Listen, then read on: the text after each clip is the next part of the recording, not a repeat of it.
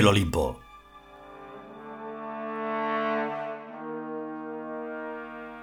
Trigésimo nono capítulo. Segunda parte.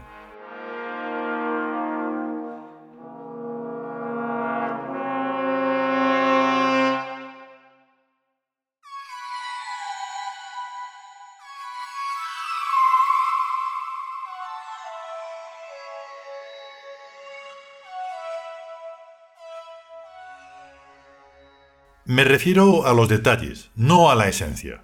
Los detalles de Birk no son necesariamente confusos y distorsionados. Tan confusos como a las mentes de los primeros homínidos imaginativos les llegaba la imagen de la ciudad de Nueva York. Birk está reinando y gobernando no solo en el espacio, sino también en el tiempo, y por tanto, ahora.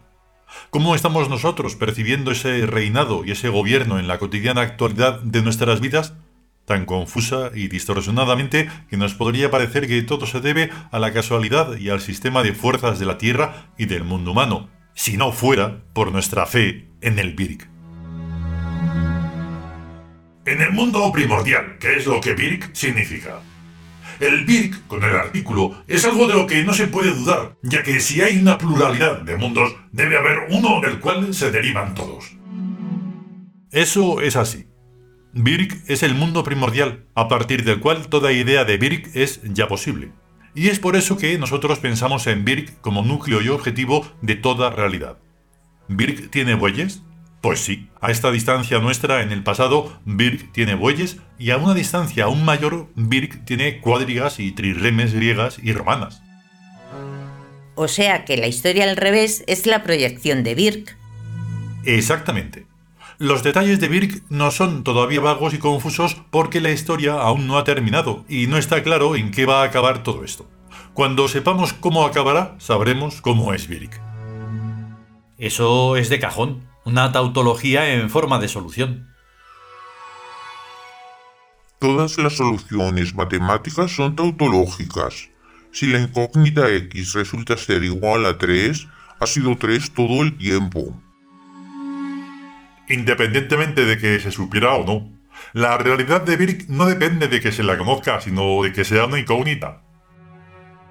No hay mayor misterio que Birk, pues de él proceden todos los demás misterios. Ahí es lo más alto y lo más lejos a que nos puede llevar nuestra diminuta sabiduría, a vincularnos con el mayor misterio. Y eso es algo que se hace simplemente con pensarlo y creerlo y todo lo demás necesariamente vendrá a nosotros por añadidura. El dinero, el poder mágico y el poder político para empezar. Horror y las guerras del imperio, ya que nada termina por imponerse sino después de guerras. Serán y son ya guerras a la medida de nuestra insignificancia. Guerras con los vecinos, con los ayuntamientos, con las regiones, con los estados, con las organizaciones internacionales y finalmente con la humanidad en su conjunto. Poca cosa.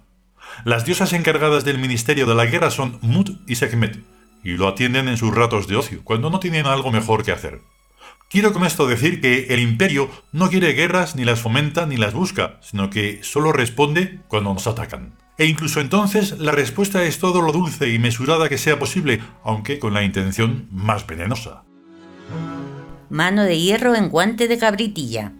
Ya que nosotros somos los buenos, hemos de parecerlo en todo momento, e ir llevando como quien no quiere la cosa al enemigo, a los malos, a su aniquilamiento. Pero sin basarnos ni un pelo, siempre con la justicia en la mano. El fin no justifica a los medios.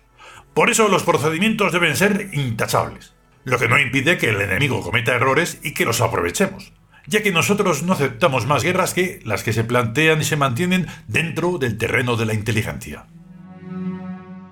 Los errores del enemigo son nuestras victorias.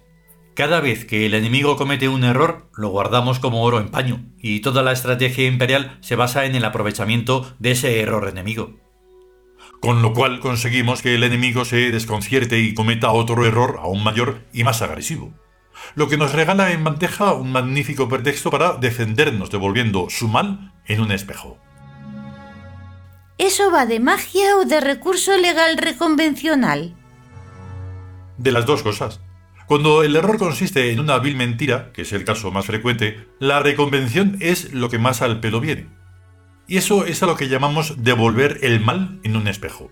Lo que no es óbice para que también echemos mano de los espejos mágicos de efectos trascendentes, en forma de lots, de factores, ya que espejos de cristal los hay por todas partes y en todos los cuartos de baño, y aún más interesante, en los retrovisores de los coches, reputados asesinos. La psicociencia de los espejos mágicos está actualmente en mantillas, como quien dice, como en general todas las psicociencias. Porque los sapiens no han necesitado desarrollarlas, pues disponen de sobradas armas directas para canalizar sus agresividades. A los Tiud es a quienes nos compete desarrollar las psicociencias, y por dos netas razones.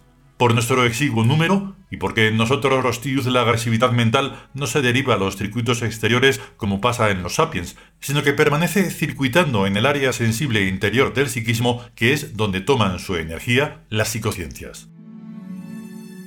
Las psicociencias producen máquinas psíquicas, tales como son los espejos mágicos y todos los objetos y recintos encantados. Nuestros jardines, por ejemplo, están funcionando a tope. ¿Y dónde me dejas las estatuas? En Kentucky lo que no corre, vuela.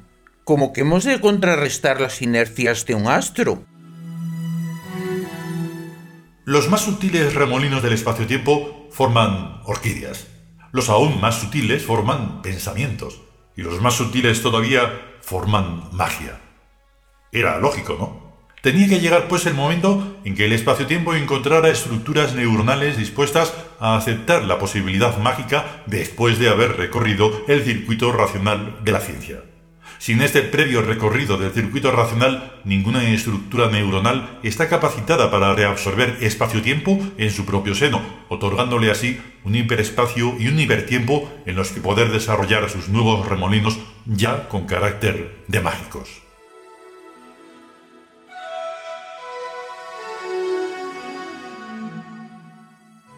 Continuará.